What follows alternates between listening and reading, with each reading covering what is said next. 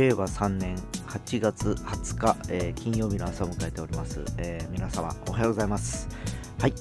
えー今朝もですね雨模様な感じでございますが、えここ数日降り続いた大雨ではない感じがします、え今日あのまあ今気温低くて23度しかなくてですね、え最高気温もですね30度今日はいかない予想です、えただあの曇ったり晴れたりというような一日になりそうで、えー昼ぐらいはちょっとパラッと小雨が降るというふうな予報のようです。えーまあ、傘を持って出かけられた方がよろしいかと思います。まあ、まだまだ夏は終わりませんので、一日気をつけて頑張りましょう。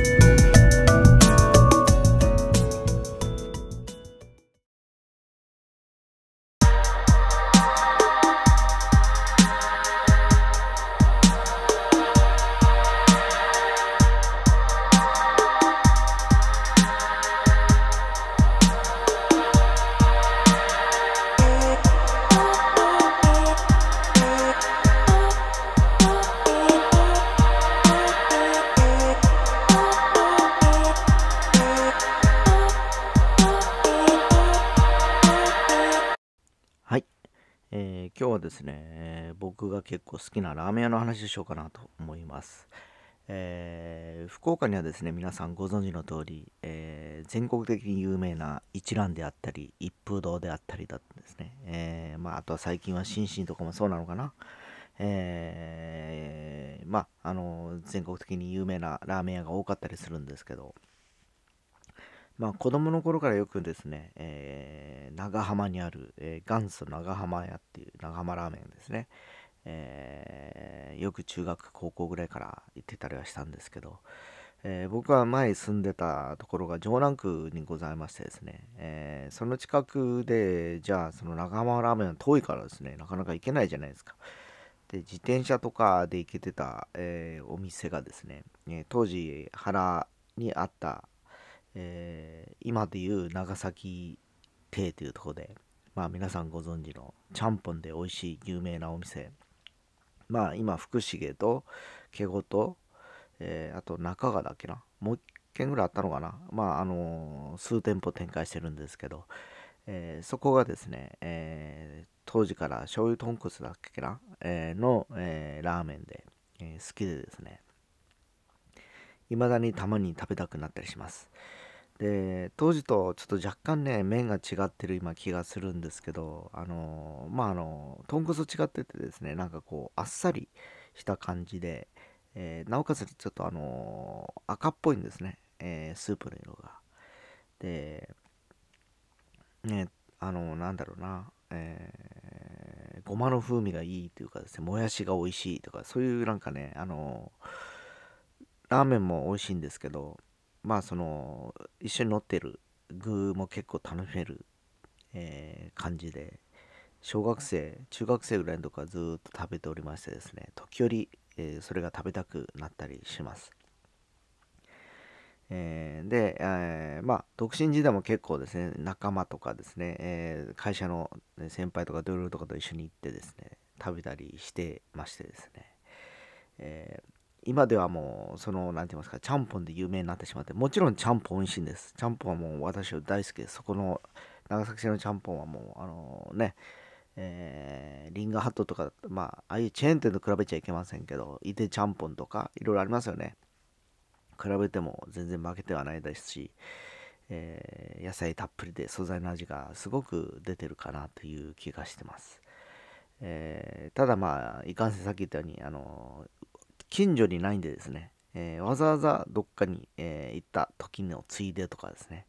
いう感じでないとちょっと口にできないのが残念だったりするんですね。でそこのラーメンはさっきも言いましたように大体ね、えー値段的に550円ぐらいかな、えーで、えーまあ本当あのどちらかというと女性が好きそうな味なあっさりした優しい味がするわけなんですね。えーどうしてもあのほらさっき言った一蘭とか一風堂とか結構あのこってりを意識しすぎてか濃いイメージがあるじゃないですか。それとはちょっと違う。ちょっと味噌ラーメンでもない。でも豚骨なんだよな。でも醤油味噌醤油豚骨なのかなとかいう感じでですね。まああの非常にですね、えー、一度ですね食べられてみてはいいかなと思います、えー、残念ながら街にはですねそれこそ役員が一番街にあるのかな。博多駅界隈とかあんまりないんでですね。えー、まあ、あの郊外に出られた際はさっき申し上げた通り西区の方に行けば福重にありますし南はもう完全に春日市じゃないあの中川市になりますんで新幹線の車両基地の近くにある感じなんですね。で東側がないのかな今のところちょっとあの私の情報不足で申し訳ございませんけどもしかしたらまた店舗展開されてる可能性がありますえー、ぜひですね皆様あのー、一度食べてみてください。えー、まあそんな感じで今日は僕の好きなラーメン屋その1を話を締めました。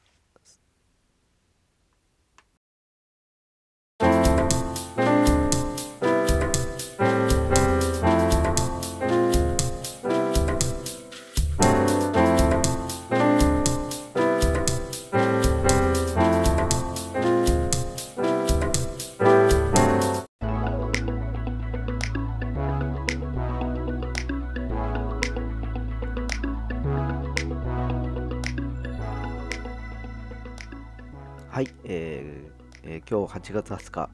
からですね、ここ福岡も、えー、また、え緊急事態宣言のエリアになってしまいました。えまあ、昨夜ですね、えまた俳優の千葉真一さんがコロナウイルスで亡くなったというニュースが飛び込んでまいりましてですね、えー、昨日も我が太宰府市は8人、9名だっけな、の患者が、えー、出ました。